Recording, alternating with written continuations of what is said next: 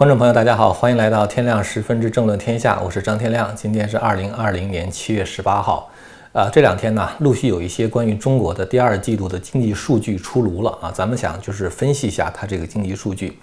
再有一个呢，就是南中国海现在成为一个特别热的热点啊。从这个美国国务院发布这个新闻之后，呃，就是很多人在谈南中国海是不是会出现热战的问题啊。这个事情的话，我们也想，呃，用今天花一点时间呢来谈一谈。首先，咱们说一下这个中国第二季度经济的这个问题哈。七月十五号的时候，新华网呢发表了一个消息，这个消息呢说说中国今年的夏粮得到了丰收啊，就是说整个这个夏粮产量比去年又增加了多少多少。呃，这个数据我们一看呢就非常的怀疑啊，因为我们知道今年呢这个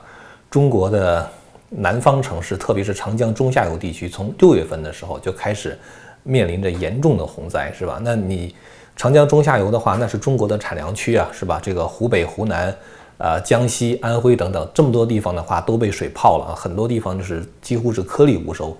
在这种情况下，夏粮怎么可能丰收呢？是吧？所以这个呢，是我们觉得第一个对这个中国的经济给出的数据比较怀疑的地方。第二个数据的话，就是关于这个中国的 GDP 增增长啊。刚才说那个夏粮丰收是七月十五号的消息，七月十六号的时候，中共的这个新华社呢又报了一个消息，说说中国第二季度的这个经济啊，啊同比比去年第二季度增长了百分之三点二。这个数据是真的是假的，我们真的是呃很难知道啊。就是但是跟我们的感觉是非常不一样的，因为我们知道。中国经济在今年一月份遇到这个疫情之后的话，就下滑的非常厉害，而且呢，由于这个出口的下降、失业率的增加啊，中国的经济其实相当的困难。在六月十八号的时候，中国国务院副总理刘鹤在这个上海陆家嘴有一个论坛，上面提出了一个所谓的内循环的这个经济理论啊。所谓内循环的话，就是基本上来说的话，很多人一看到这三个字儿，想到的就是四个字，叫做闭关锁国。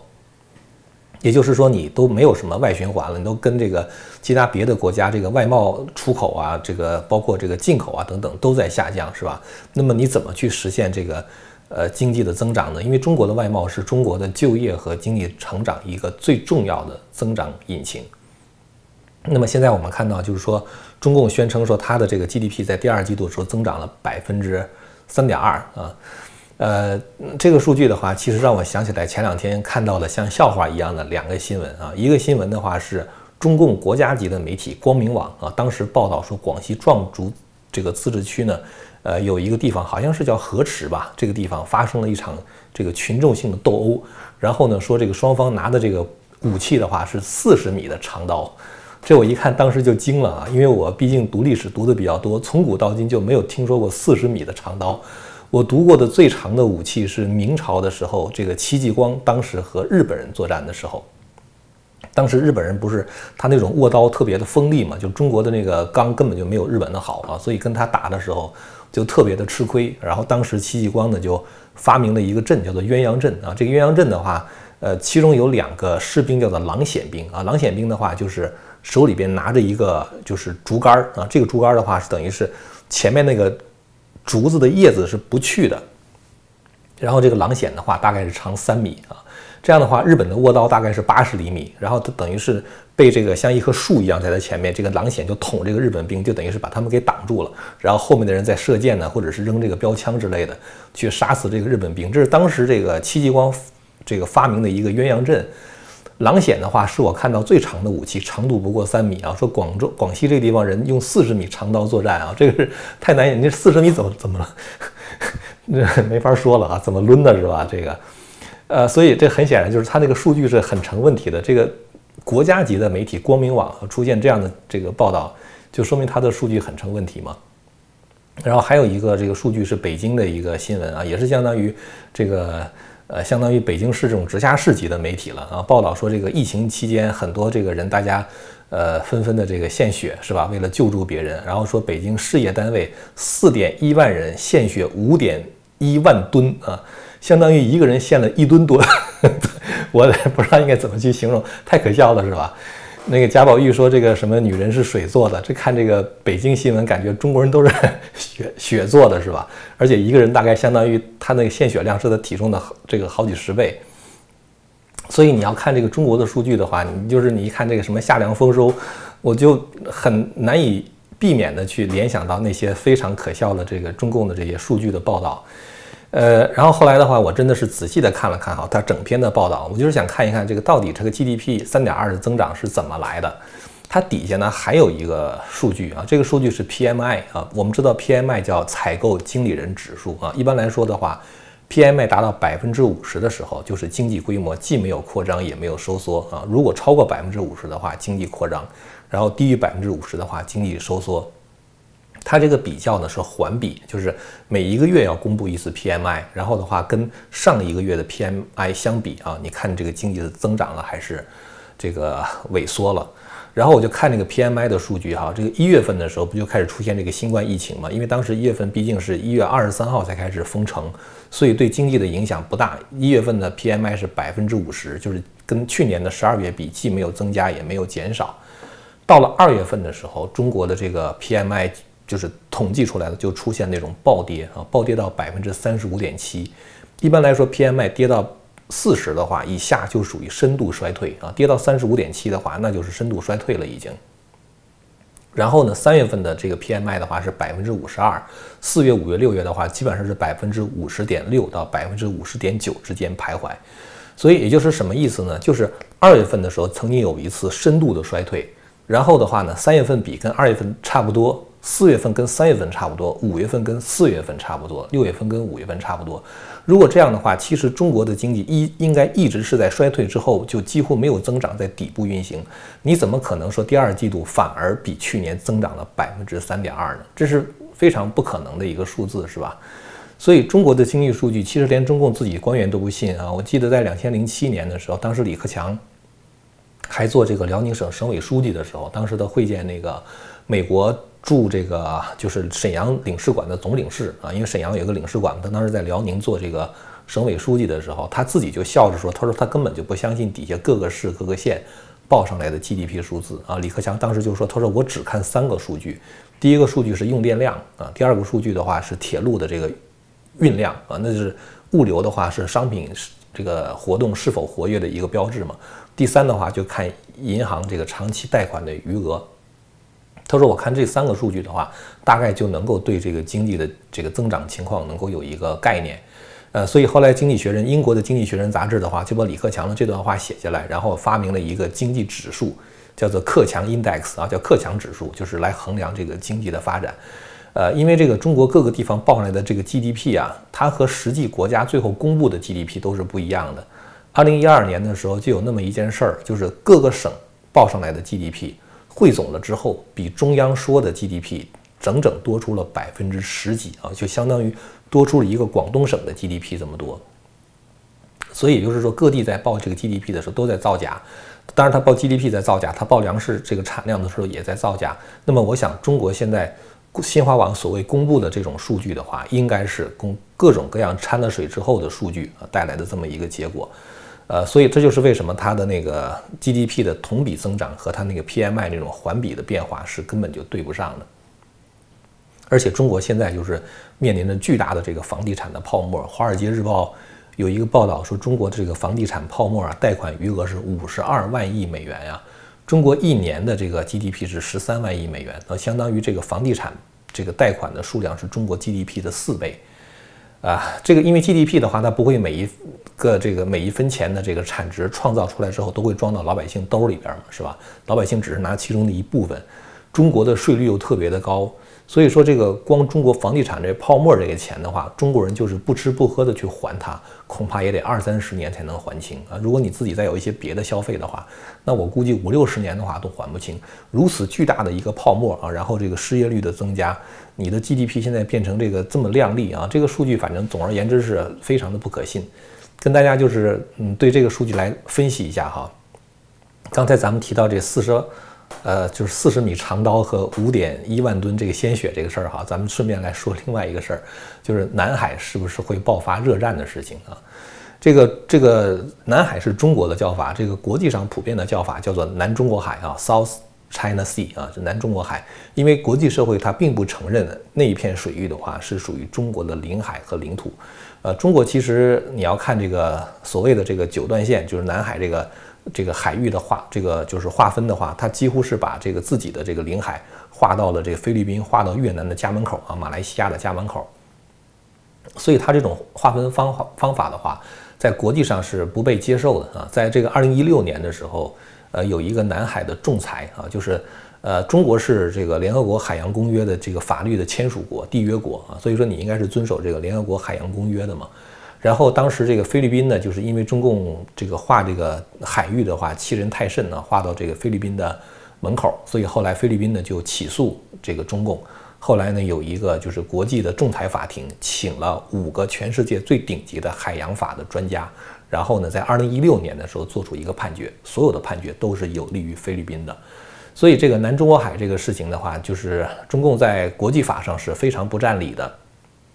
而这个地方的话，实际上对于这个国际的这个商贸的话，又有着极度重要的作用啊，因为这个南中国海的话，实际上实际上。包括了这个就是马六甲海峡啊，就是就是离这个马六甲海峡是非常近呃，中共在这个南海呃造各种各样的岛礁啊，呃建立军事基地的话，等于是可以直接控制这个马六甲海峡。而马六甲海峡的话，它是全世界最繁忙的一个水道啊，就是因为马六甲海峡我们知道它是沟通这个印度洋和太平洋之间的这么一个狭长的水道。这个马六甲海峡。大概每年的这个运量啊，就全世界这个国际贸易百分之四十的货物都是从马六甲海峡过来的。中国百分之八十五的原油进口都是从马六甲海峡过来的，所以这个地方的话，实际上是相当于中国的生命线。不光是中国的生命线，其实也是像日本、像欧洲，就是整个这个就是呃，凡是这个就是对国际上的能源有需求的这些国家啊，在这个亚洲跟欧洲的话，几乎都要经过这个马六甲海峡啊，所以这是一个极度重要的战略要地。那么中共在这地方呢，就是不断的霸凌那些那个小的国家啊，像越南的，像菲律宾的，呃，所以这个二零一零年的时候，中共当时的外长杨洁篪啊，现在他已经是政治局委员了。当时的外长杨洁篪，他就那个跟那个东南亚那些小国家明目张胆的讲，他说中国是大国，你们是小国，这是事实啊。意思也就是说，他准备用中国的国家实力去威胁这个那些其他小的国家，包括撞沉这个越南呢、菲律宾的渔船呢什么之类的。当然，你在这地方就是说，确实是你的国家是一个大国，是吧？你的军事实力比越南也好，比菲律宾、比这个马来西亚都要强很多。但是前提是美国没有介入。如果美国介入的话，那整个这个南中国海的军事实力对比就发生了逆转。而美国这个事情是不能不管的。当时在二零一六年出现这个事情的时候，就是南中国海争端的时候，美国当时就曾经说，我可以保障这个南中国海，就是马六甲海峡的自由航行。但是当时东南亚那些国家的话，他们还没有去求这个美国啊，基本上就是呃把美国这个提议就给搁置了啊。但是现在因为中国在国际社会上就是咄咄逼人，然后加上中美关系急剧的恶化，所以现在东南亚国家的话在全面的倒向美国，然后美国现在的两艘航母就出现在南中国海。所以有人就说说有没有可能在南中国海爆发一场热战啊？就是就是局部的那个，就是双方真刀真枪的动用飞机、大炮、航空母舰打一打一仗。呃，不少这个人都在做这样的预测啊。但是呢，我的感觉就是，呃，前两天应该是在我忘记了七月十六号前后吧，就是美国的国务院就专门针对这个南中国海发表了一个声明啊，就是。呃，对中共提出警告，所以很多人就觉得说美国有可能在南中国海跟中国打一仗啊。我的感觉还是不可能啊，所以我们没有仔细的去说它。今天我们利用一点时间简单的说一说哈。其实你如果看这个中美之间这种军事实力的对比的话，你就会觉得这种战争是不大可能的。美国有十二艘核动力航空母舰，中国只有两艘啊，一个是这个辽宁号，一个是山东号。这两艘航空母舰的话，还全都是常规动力的航空母舰，就是烧油的。那么这样的话，人家美国的核动力航空母舰是可以无限续航的，它加一次这个燃料的话，可以航行二十五年都不用再加燃料。而中国加一次油之后的话，那基本上来说的话，你只能航行几千海里啊。比如说，如果你最高速运转的话，就耗油最大的那种模式的话，你可能只能航行三千多海里。你跟美国这没法比，就是你怎么去加油都是问题，是吧？这是第一个问题，就是你续航能力不如人家。第二的话呢，你带的那个飞机也是不如人家啊。辽宁号据说是可以带二十四架歼十五飞机，然后呢，这个山东号现在到底是不是真的完全建成了、投入使用了，我们还不知道。号称是可以带三十六架歼十五飞机，两艘航空母舰加在一块儿可以带六十架飞机。而美国一个里根号航空母舰的话，它就可以带这个五十五架飞机。就人家一个航空母舰能够带的飞机，就相当于两艘航空母舰带的飞机，这是第一点。然后的话，人家带那个飞机是第五代战机啊，你这个辽宁号和那个山东号的话，带的是第四代战机，你跟人家这个本身在这个机型上，在这个战斗力上又跟别人差很多，是吧？再有一个就是日本防卫厅最近发布了一个白皮书，就对于中国的军力做了一个估算。他说，虽然两艘航母可以一共带六十架歼十五飞机，但是中国其实歼十五一共只有二十架。也就是说，你把这二十架的话都放在一个航母上的话，都填不满。嗯，另外一艘航母的话，连飞机都都没有没没得往上放呢。所以说，你两艘航空母舰其实跟一艘航空母舰是一样的啊，因为那个没飞机嘛，对吧？而且就算是二十架航空这个歼十五都上这个辽宁号航空母舰的话，它还面临着一个加油的问题。因为这个辽宁号它这个飞机的话，它没有那种弹射装置，所以说它那个飞机本身又很重。为了让那个飞机能够起飞的话，当你飞机挂满了这个炸弹的时候，你的油就不能装得太多，装太多太重了，这飞机就起不来了。所以你只能装半箱油。这样的话，在作战的时候，你还有一个空中加油的问题。中国这种空中加油对歼十五的话，它只能是叫伙伴加油，就是另外同一个机型的歼十五可以对它进行加油。所以你想嘛，二十架歼十五如果都上了辽宁号的话，其中有一半得当加油机使用，另外一半的话作为作战飞机。你一共真正能作战的就是十架，人家里根号一个上面就五十五架飞机，你跟别人怎么打是没法打。而且不光是美国的航空母舰在派往这个地方，英国也在把它的伊丽莎白号要派到这个地方来。所以你在这个。就是南中国海，你跟这个美国的这种军事实力对比是根本就没法比的。是昨天还是什么时候？这个 Fox News 有一个主播叫叫 Low Dobbs，这个 Low Dobbs 他就就是采访了川普的一个安全顾问啊，那个叫高卡戈尔卡。那戈尔卡的话呢，他就说，他说如果美国和中国之间发生战争的话，美国将迅速非常快的就摧毁中国的军队。他说这一点不光我们美国清楚，中国也清楚。所以，如果你要从这个就是实际上的军力对比来说，包括从心理上来讲的话，我都不认为中共有这样的决心，敢在南中国海跟美国打一仗。那你在南中海修了那些什么那个就是呃那个军事基地，那都是固定的嘛，对吧？人家要炸你的话，很容易就把你那个岛礁上面那个军事基地就给炸掉了。所以这个就是说，这个双方实实在是这个实力相差的太过于悬殊。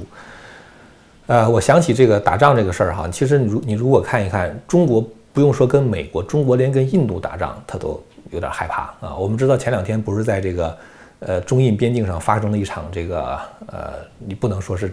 战争了啊，就是一种小的战斗，而且这个战斗还不是热战，因为双方都避免擦枪走火是吧？所以双方都不许开枪，最后就是一场肉搏战啊。肉搏战的结果之后，中共还是。退缩了啊，就是说他跟印度打仗的话，他都有顾虑，就更不用说跟美国打仗了。而且我觉得习近平这人其实胆子是非常小的，呃，我也不知道为什么，我一想起习近平，我就容易我就想起两个在战争中的这个呃皇帝啊，或者是相当于相当于国君吧。一个是在这个汉武帝的时候啊，就有一次跟匈奴的战略决战，叫漠北之战啊。当时这个汉武帝派卫青和霍去病分兵两路到这个。大漠以北去寻找这个匈奴的主力，结果卫青的军队遇到了这个单于。